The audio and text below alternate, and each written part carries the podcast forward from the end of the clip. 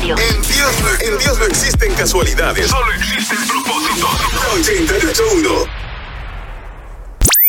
No importa cuánto tarde, tus ojos verán lo que Dios te prometió. Tus ojos lo verán, crees. Queremos recordarte lo grande que es la fidelidad de Dios. La 881.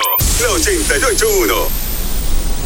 Bienvenidos al Radio Maratón Tu Misericordia por Inspira 881. Acerquémonos pues confiadamente al trono de la gracia para alcanzar misericordia y hallar gracia para el oportuno socorro. Hoy expresamos gratitud a Dios por esta señal de esperanza, señal que nos ha permitido alcanzar a miles y miles de puertorriqueños con un mensaje de salvación y vida eterna. Hoy puedes ayudarnos a que la misión continúe, porque la misericordia de Dios no se ha terminado. La misión continúa. Seguimos aquí en el 88.1 FM Inspira para toda buena obra. Ánimo, buen día. Gracias por estar ahí en el 88.1 y escucharnos aquí en Vive la Mañana. Usted puede continuar llamando al 747-8801, 787-747-8801. Estamos en nuestro último día de nuestro radio maratón de esta, de esta semana, eh, eh, de la semana, debo decir. So que usted, eh, mire, si usted no ha hecho ese esfuerzo, si usted está escuchando por primera vez este llamado especial, tu misericordia, estamos pidiéndole a nuestros amigos, a los que saben que tenemos una causa importante, la causa de Cristo, para poder continuar llevando esa causa y ese mensaje aquí a través del 88.1, usted puede ayudarnos en ese esfuerzo. ¿Cómo? Llamando y dando su aportación. Solicitamos a que nuestro, nuestra audiencia, nuestros amigos, se unan en este proyecto, en este proyecto de fe, de amor, no tan solo por este ministerio, por la gente que recibe eh, este, eh, esta frecuencia, esto, este audio. eh, estos micrófonos se mantienen abiertos gracias a la ofrenda de mucha gente que ha decidido aportar. Por años, 41 años de ministerio. No son 10, no son 15, no son 30, 41 años de ministerio. Hemos utilizado la misma fórmula. El público, la gente ha decidido que este micrófono se mantenga abierto para poder bendecir a mucha gente. Hoy, si usted escucha esto por primera vez o simplemente está escuchando el último radio maratón de este año, hacemos dos al año, eh, para reco- recopilar los fondos, para poder continuar, usted puede hacer que estos micrófonos se extiendan una hora más, un día más, eh, a lo mejor una semana más y puede aportar y ser de los colaboradores de Reino. En el pasado hubo gente que se levantó y dijo, voy a aportar para que ese ministerio continúe bendiciendo. A lo mejor 20 años después, 10 años después, esa ofrenda continúa funcionando hoy. No la perdieron, no fue algo que me comí en el fast food y después lo, deseché. No fue un mueble que a los 10 años ya pasó de moda. 40 años después, 41 años después, sigue operando. Seguimos haciendo el mismo trabajo que hace 41 años. Mucha gente tuvo el esfuerzo de decir, pongo mi dólar, pongo mis 5 dólares, pongo mis 20, mis 40, mis 500, eh, los que eh, Dios ponga en el corazón o puso en el corazón en aquel momento. Ahora nos toca a nosotros, esta generación, eh, seguir empujando para que las próximas generaciones puedan decir, hubo una gente, como nosotros estamos diciendo, una gente que se esforzó. So que eh, no hay nada mejor que seguir predicando el evangelio, influenciando la- las ideas de Dios en la mente y en el corazón de la gente. 747-8801, 747-8801. Incluso si lo pensamos, aquellas personas que sembraron inicialmente no habían visto nada, creyeron por fe, pero Correcto. esta gente tiene 41 años de evidencia, fruto. Oye, sí, es cierto. Fruto que habla por sí solo. Y si tenían dudas, pues simplemente examine el trabajo que ha hecho esta hermosa eh, familia que ha creído en el Señor, pero también Dios cree en ti. Dios eh, establece gente clave para ayudar. No puedo negar que eh, tengo esta palabra en mi corazón toda la semana y te la compartí también cuando Elías, el Señor lo manda y le dice, vete a Zarepta y hay una viuda, ya yo dispuse una viuda para que te alimente. Y bueno, hay gente que ya Dios dispuso para que ayudara a esta emisora. Yo creo que uno puede ser tú. Hemos estado durante esta semana hablando de historia, hablando de propósito, de ideas de este ministerio. Repase esos eh, en vivo Y eh, luego vamos a hablar un poquito más de, de eso, pero por favor, si usted está escuchando esto, llame, hay personal, hay personal ahora mismo, tengo tres personas en los teléfonos para atender sus llamadas, 747-8801 y diga, soy de uno de los eh, colaboradores de fe eh, en este proyecto y en este ministerio de, eh, de, bendición. Bueno, Rafa, cuéntame, ¿quién tenemos en esta mañana? Mira, fíjate. Me siento viral, me siento viral. pues no, no, está en medio estamos, de nosotros. Estamos en medio de nosotros una personalidad trending. Pero ¿sabes qué? Hay una personalidad eh, en la radio puertorriqueña que cuando tiene a sus invitados y hay un momento culminante, eh, él lo, lo llama o la llama por su nombre. Entonces yo lo voy a imitar. Anda. Y es algo así como que, Ada Ada. Ajá. Ada. Bendiciones para Rubén Sánchez, donde quiera que se encuentre. Ada, bienvenida. Qué bueno tenerte acá con nosotros. Eh, gracias por acceder hoy a conversar de lo que es noticia y de, ¿verdad? de, todas tus intervenciones en diferentes medios eh, informativos en Puerto Rico para postular lo que has venido haciendo desde hace tiempo.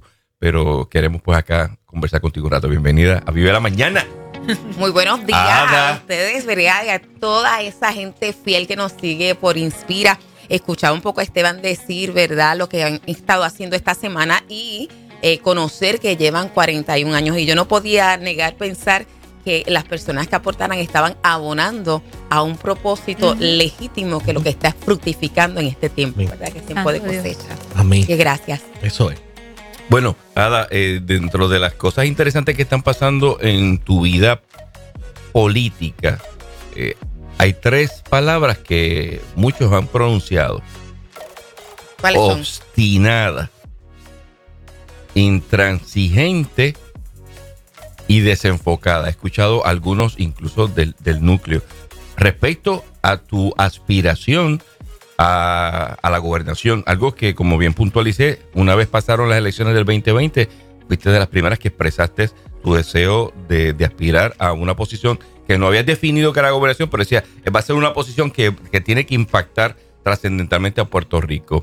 Te, te, describen realmente no, para nada, esas tres palabras. Para nada, y agradezco la oportunidad, no las había escuchado. Así que por eso me quedé escuchando, ¿verdad? Prestando de toda la atención. La realidad es que eh, en el 2020 cuando estamos considerando cuáles son las posiciones a las que vamos a aspirar y a mí me, me consideraron para la comisaría residente. Tuve la oportunidad en aquel momento de hacer ejercicio, porque como ustedes saben, yo vivo en Humacao, hacer el ejercicio en términos de números y le propuse al partido en más de una, en dos ocasiones particular eh, poner eh, a disposición, ¿verdad? Esa, esa, esa candidatura de la comisaría residente por una al Senado porque sabía que la del Senado eh, por el área, el distrito de Humacao, pues obviamente era algo, básicamente podríamos decir hasta seguro. No, no, no, no por eh, simplemente porque era gente conservadora, sino por el trabajo que a través de los años yo he hecho eh, en el aspecto comunitario también, ¿verdad? Entonces, eh, mirando esa posibilidad, lo dije y entendieron que no. Si hubiese sido obstinado, hubiera dicho, no, pues entonces yo renuncio aquí, voy a correr al Senado porque yo voy a ganar esa posición. Así que quiero traer un poquito de historia porque eh, muchas personas podrían pensar que es que, o, escuchando ¿verdad? esos adjetivos, que uno decidió, no, pues esto es lo que yo quiero y ya. En segundo lugar, cuando pasan las elecciones, pues me doy cuenta que... Eh, mi, mi, persona, por quizás por la trayectoria y el tener eh, una interacción con distintos sectores, eso es algo que ha sido así de por vida, eh, pues podía hacerle atractivo a más personas considerar darle la oportunidad a Proyecto Dignidad, ¿verdad? Y vimos los números. Yo me siento con el Consejo eh, Directivo de Proyecto Dignidad el 16 de enero del 2021 no sabiendo que el presidente iba a querer continuar con su aspiración. Así que lo que primero tenemos es una reunión donde yo estoy planteándole libremente porque yo entiendo que yo soy la persona mejor capacitada. Un análisis después de la elección, después de los resultados. Sí, no, ya eso estamos en, enero del 2021 y entonces allí les digo, este, portar experiencia, portar, así que yo estoy haciendo toda mi presentación. De hecho, recuerdo que había ido incluso con un plan de trabajo porque como el presidente, el doctor César Vázquez, había dicho reiteradamente que si, venía, que si hubiera alguien que se ofrecía, que estaba más capacitado, pues él no iba a estar. Pues yo lo que entendí fue que él había corrido eh, durante ese tiempo, pues haciendo efectiva, ¿verdad? Su, su, su palabra de que eh, tenía que nadie más se había ofrecido, ¿verdad? Esa posición. Eh, y entonces cuando yo termino de hacer toda esta exposición y el consejo directivo me hace todas las preguntas y todo eso, pues entonces ahí al, al, final es que él me dice, pero ¿y quién dijo que yo no iba a correr? ¿Verdad? Entonces lo aclaro porque también a lo mejor se ha entendido como que yo lo hice a pesar de saber cuando la realidad es que hubo toda esta claro. exposición bajo esta impresión. De todas maneras, eh, efectivamente eh, he seguido y seguí entonces ¿verdad? trabajando. Eh, yo entiendo que yo soy una constitucionalista, ¿verdad? Eh, eh, apasionada en este tiempo viendo toda la trayectoria de Puerto Rico, eh, cómo se crean nuestras instituciones y demás. Eso realmente lo, lo conozco a raíz, ¿verdad? De, de esta carrera.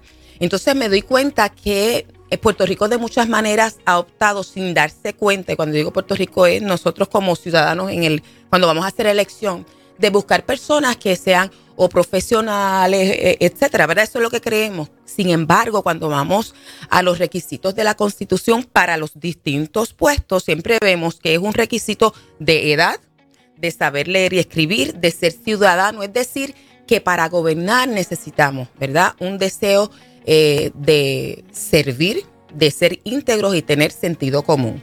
Básicamente, ¿verdad? Eh, eh, y tenemos a tanta gente en, en abstención que realmente eh, hemos estado hablando con ellos a través del tiempo. Así que si yo tengo una firmeza de que como ya yo empeñé una palabra, y quizá ahí está la parte de, eh, de la intransigencia, es que yo empeñé una palabra. Yo dije, uh -huh. yo quiero correr por esto y lo voy a hacer. En ese sentido, una de las cosas que hemos carecido por años en las últimas décadas es de personas que quieran aspirar a puestos